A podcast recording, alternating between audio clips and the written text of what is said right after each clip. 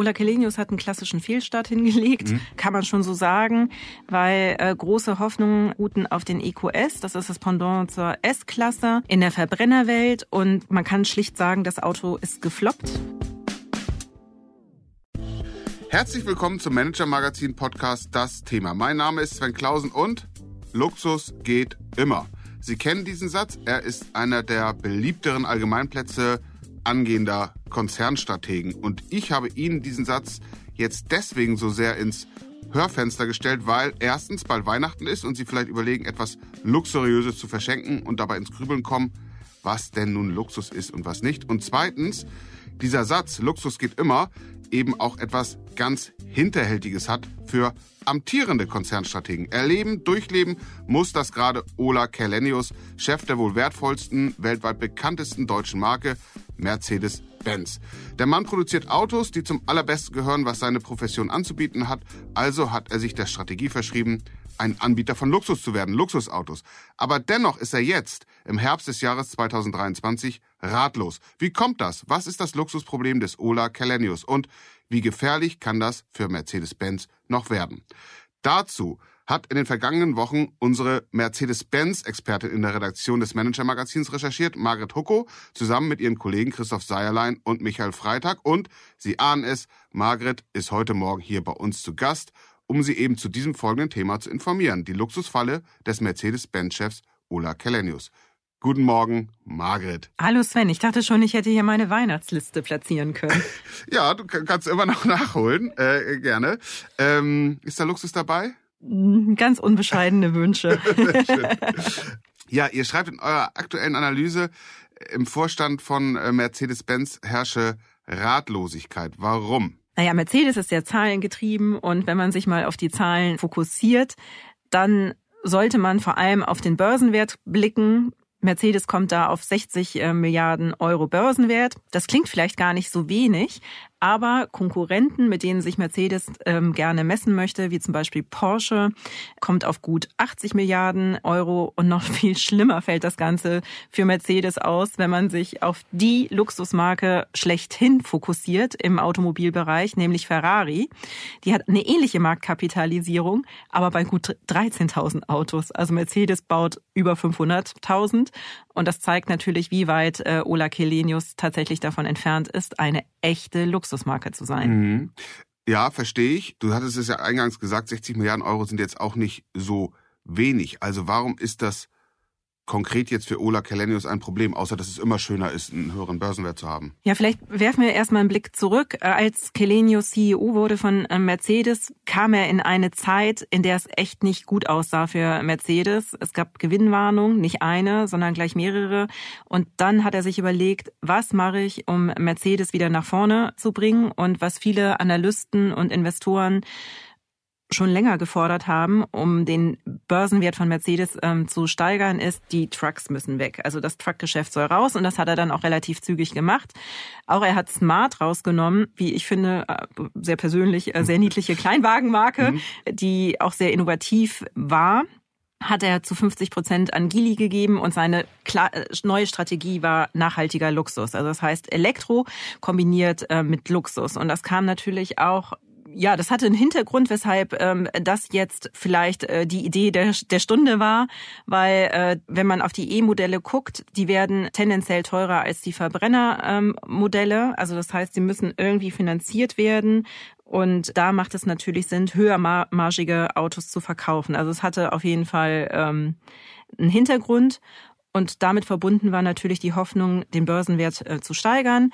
Und in einem ähm, Gespräch mit dem Manager-Magazin, also mit uns, hat er auch insinuiert, dass rund 200 Milliarden Euro eigentlich möglich sein müssten. Damit wäre Mercedes das wertvollste deutsche Unternehmen überhaupt. Und wenn man das natürlich ähm, nach vorne stellt, sind die Aktionäre jetzt enttäuscht. Ja, das stimmt. 60 äh, zu 200, das ist ja eine ordentliche Lücke von 140 Milliarden, das ist richtig. Die sind enttäuscht. Immer blöd, äh, wenn die Eigentümer enttäuscht sind. Ähm, aber wozu, wozu kann das führen? Das ist ja so im, im Vordergrund immer ärgerlich, aber was was kann das bedeuten? Wohin kann das führen? Mm, also ich glaube, was bei Mercedes immer mitschwingt, ist ähm, die Sorge, dass, dass jemand in das Unternehmen reinkommt, den man vielleicht gar nicht da haben möchte. Andere Unternehmen wie VW oder BMW, die haben große Ankeraktionäre und die hat Mercedes eben nicht.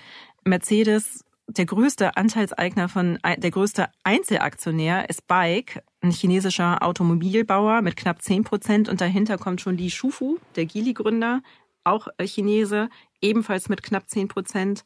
Und dann kommen die Kuwaitis, also der kuwaitische Staatsfonds und dann ja, also es gibt keinen großen, keinen wirklich großen Ankeraktionär. Und damit ist natürlich immer die Gefahr da, dass äh, Mercedes ein Einfallstor ist für Aktivisten. Mhm. Und das ist anders als bei BMW oder bei VW, bei BMW, ne? Absolut, mit, mit der Familie Klatten Quant ähm, mhm. hat man stabile Verhältnisse und bei VW ist, ist ja unter anderem auch das Land Niedersachsen mhm. investiert. Das hat mitunter Nachteile, aber eben gerade äh, in der Hinsicht, die du gerade geschildert hast, Vorteile. Man hat eben nicht die Gefahr, dass da Aktivisten kommen und Radau machen, der vielleicht sogar langfristig, mittelfristig schädlich ist für das Unternehmen. Dann lass uns doch bitte darauf schauen, wenn wir jetzt klar haben, wo der Gefahrenherd ist, ja, was in dieser Luxusstrategie, die der Ursprung äh, dieser Gefahr ist und dieser Malaise, äh, was in dieser Luxusstrategie von äh, Kalenius eigentlich so die Eckpfeiler sind und was da schief läuft. Und da habe ich mir gedacht oder denke es mir, immer wenn wir darüber äh, sprechen, auch über die Luxusstrategie, war Mercedes nicht eigentlich immer schon Luxus oder wie muss man das so genau abschichten? Mhm. Also früher hat man gesagt, Mercedes ist Premium und also es ist schon ein ganz neuer Weg, den Ola Kelenius da geht. Unter dem Vorgänger Dieter Zetscher hat eigentlich eine Demokratisierung von Mercedes stattgefunden mit kleineren Modellen wie A-Klasse und ähm, B-Klasse. Das war damals auch vielleicht nicht ganz freiwillig, ähm, weil man brauchte kleinere Modelle, um die immer strenger werdenden CO2-Grenzwerte der EU zu erfüllen. Und das geht nun mal leichter mit kleineren Autos. Von dieser ähm, Pflicht ist äh, Kelenius letztendlich weitestgehend befreit. Natürlich braucht er auch Emissions arme beziehungsweise emissionsfreie Autos. Aber bei, bei Elektroautos ähm, werden ja selbst große Elektroautos mit Null angerechnet, ähm, also Null CO2. Das heißt, ähm, ich habe die Probleme nicht mehr, dass ich kleinere Autos bauen muss. Und das hat letztendlich erst die Möglichkeit äh, eröffnet, sich in diese Richtung größere, teurere Autos zu entwickeln. Also dieses Demokratisierende seines Vorgängers Dieter Zetsche mit den kleineren Kompaktmodellen, das kann man jetzt außen vor lassen. Wie zeigt sich das jetzt konkret in der Produktstrategie? Ja, also ich, Mercedes selbst ist immer wichtig zu sagen, wir bauen doch noch kompakte Autos. Mhm. Ähm, das stimmt auch. Also es wird nach wie vor Ableger von A und B-Klasse geben, aber die werden deutlich teurer sein als der Einstieg jetzt. Eins der Modelle konnte man auch schon öffentlich sehen, zumindest eine Studie davon. Das war der elektrische CLA, der ab 2025 auf die Straße rollen soll. Aber das ist natürlich auch schon Teil des Problems. Die neuen Modelle kommen erst ab 2025. Das heißt, wir werden eine große Lücke haben. Ähm, also was bringt Mercedes 2024 an neuen Elektrofahrzeugen, die vielleicht die Chance haben, mehr Durchschlagskraft zu entwickeln, als es die jetzigen Modelle tun? Also der Plan ist klar, ähm, über Elektro die äh, CO2-Last zu verringern und dann in höhere Klassen zu gehen, höhermargig zu sein und so eben nicht nur Luxus anzubieten, sondern auch die, die Margen zu haben, die Luxuskonzerne haben.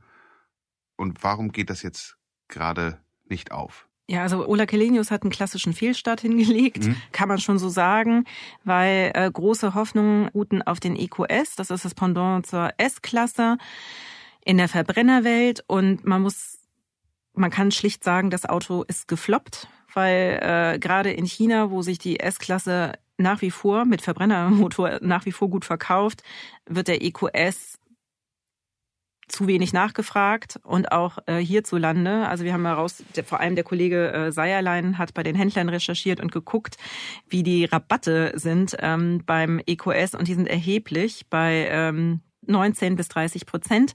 Und auch das gehört natürlich zu, zu Luxus. Also wenn ich in die Louis Vuitton Boutique gehe und sage, ich kaufe den Schal, aber nur mit 30 Prozent Rabatt, dann wird man mich vom Hof jagen, weil im echten Luxussegment gibt es keine Rabatte. Oh nee, wirklich nicht. 19 Prozent, 30 Prozent, das ist äh, das Gegenteil. Äh, genau. Ähm, und im Idealfall kann man als Luxushersteller sogar sich Knappheit leisten. Das ist sogar Teil der Strategie, ne? wie bei vielen Uhrenherstellern oder auch bei bei Ferrari, die ja regelmäßig melden, sie seien ausverkauft. Ja, Ferrari ist echt ein Phänomen. Also als Ferrari damals an die Börse gebracht wurde, hat man gedacht, die sind gut für 10 Milliarden. Jetzt sind, sind sie ein Vielfaches davon äh, wert und äh, mehr wert als der gesamte Stellantis-Konzern. Und ja, Ferrari kann es sich einfach erlauben, auch nicht an jeden zu verkaufen. Da gibt es für die Modelle Wartelisten mhm. und ich muss mich sozusagen als Käufer schon fast für das Auto bewerben. Mhm. Die naheliegende Lösung ist, man macht das Produkt besser, also in dem Fall den, den EQS, begehrlicher sodass niemand mehr auf die Idee kommt, einen Preisnachlass zu fördern, sondern im Idealfall sich auch bewirbt, so wie du es gerade geschildert hast. Passiert das? Ja, tatsächlich hat man das Problem bei Mercedes erkannt, ist natürlich nicht darüber glücklich, dass äh, eins der Top-Modelle nicht wirklich läuft.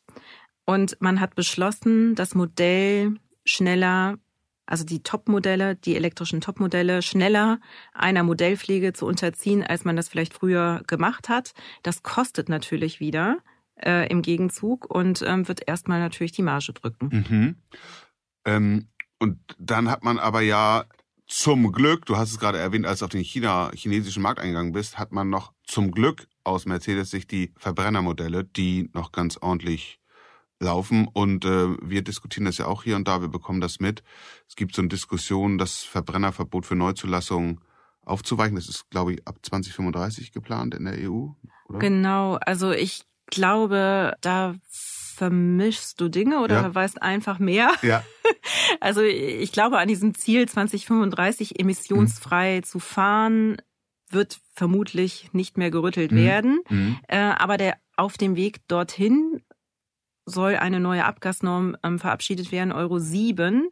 Und die, also Euro 7 sollte in der Ursprungsform vor allem auch wieder strengere Abgasziele für die Hersteller bedeuten. Und, und das hat man extrem aufgeweicht, also sehr abgeschwächt, sowohl was die Grenzwerte angeht, als auch die Fristen nochmal nach hinten verschoben. Und das verschafft dem Verbrenner natürlich jetzt nochmal Luft. Und das kommt Mercedes zu Pass. Das finden die Autohersteller mhm. erstmal gut, ähm, die mit ihren Verbrennermodellen natürlich auch die Transformation mhm. ins Elektrozeitalter mhm. finanzieren mhm. wollen. Ich weiß natürlich nicht mehr als du. Ich habe das nur aus, aus einem der jüngsten, also einem, einem Gespräch, das ich jüngst mit so einem Vorstandschef eines Autoherstellers geführt habe, mitgenommen. So eine Hoffnung, dass da ähm, noch was passiert, also diese strikte, das strikte Regelwerk ein bisschen aufgeweicht ähm, wird das führt mich zu einem meiner Lieblingsthemen. Ist ein bisschen bisschen abseitig, aber es ist ein Lieblingsthema und ich nehme einfach mal das Privileg, äh, das hier anzusprechen, nämlich das ist die Marke ähm, AMG.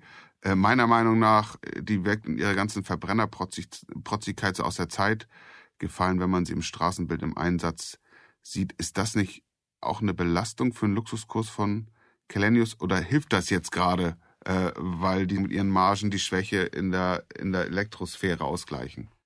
Also AMG hat im Moment andere Probleme, weil die auch, da gibt es äh, Lieferengpässe bei einem nicht unerheblichen Teil für den Motor. Mhm. Aber ähm, ganz generell ist AMG fester Bestandteil der Luxusstrategie, weil die Autos natürlich deutlich teurer sind als kleiner motorisierte Fahrzeuge. Ähm, insofern ist AMG wichtig für Kelenius. Und er würde wahrscheinlich sagen, es gibt unterschiedliche Formen des Luxus. Es gibt stillen Luxus und es gibt den lauten Luxus äh, à la Montclair oder Balenciaga, wenn man mal in die Modewelt guckt. Mhm. Und das ist dann AMG für Mercedes. Okay, also das äh, bleibt so positioniert, vermutlich, wie es jetzt positioniert ist. Ja. Ja, auch im Elektrozeitalter. Auch im Elektrozeitalter Wo, kann es manchmal etwas lauter sein. genau, bin gespannt, wie man das da, wie man das da interpretiert. Wir sprachen von der Ratlosigkeit, die im Vorstand von Mercedes-Benz herrscht. Du hast jetzt geschildert, äh, bezogen auf den EQS, wie man damit jetzt umgeht, ist natürlich ein Hoffnungswert, dass das dann für mehr Nachfrage äh, sorgt. Ja, so eine Ratlosigkeit ist ja kein Dauerzustand, erst recht nicht für jemanden wie, wie den Ola Kelenius, ähm, den, den du viel besser kennst als ich. Ich äh, habe ihn auch, auch mal intensiver so im persönlichen Umgang erlebt. Einerseits zugänglich und umsichtig, andererseits kühle Analytiker und dann knallhart in der Umsetzung. Wie geht das jetzt weiter? Ja, ich hoffe, dass Kelenius uns da noch viel Stoff für weitere Geschichten liefern mhm. wird. Wie genau es weitergeht, steht, glaube ich, noch nicht hundertprozentig mhm. fest. Im Dezember ist Aufsichtsratssitzung bei Mercedes und ich denke, dass wir danach auf jeden Fall mehr wissen mhm. werden. Margaret, ich habe sehr viel gelernt. Herzlichen Dank. Danke auch. Das war der Manager Magazin Podcast Das Thema. Wenn Sie mehr wissen wollen über erfolgreiche oder nicht so erfolgreiche Luxusstrategien, speziell auch über den Zustand von Mercedes-Benz, dann empfehlen wir Ihnen einen Blick in die Show Notes, besser noch ein Abo des Manager Magazins, sei es digital, sei es in Print.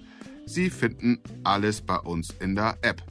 Margret Hucko, Sven Bergmann, Mareike Larissa Heinz, Luca Ziemek und ich, wir bedanken uns sehr herzlich, dass Sie heute unser Gast waren. Und wir freuen uns, Sie am kommenden Freitag wieder bei uns begrüßen zu dürfen. Bleiben Sie gesund, bleiben Sie optimistisch und machen Sie etwas aus Ihrer Zeit.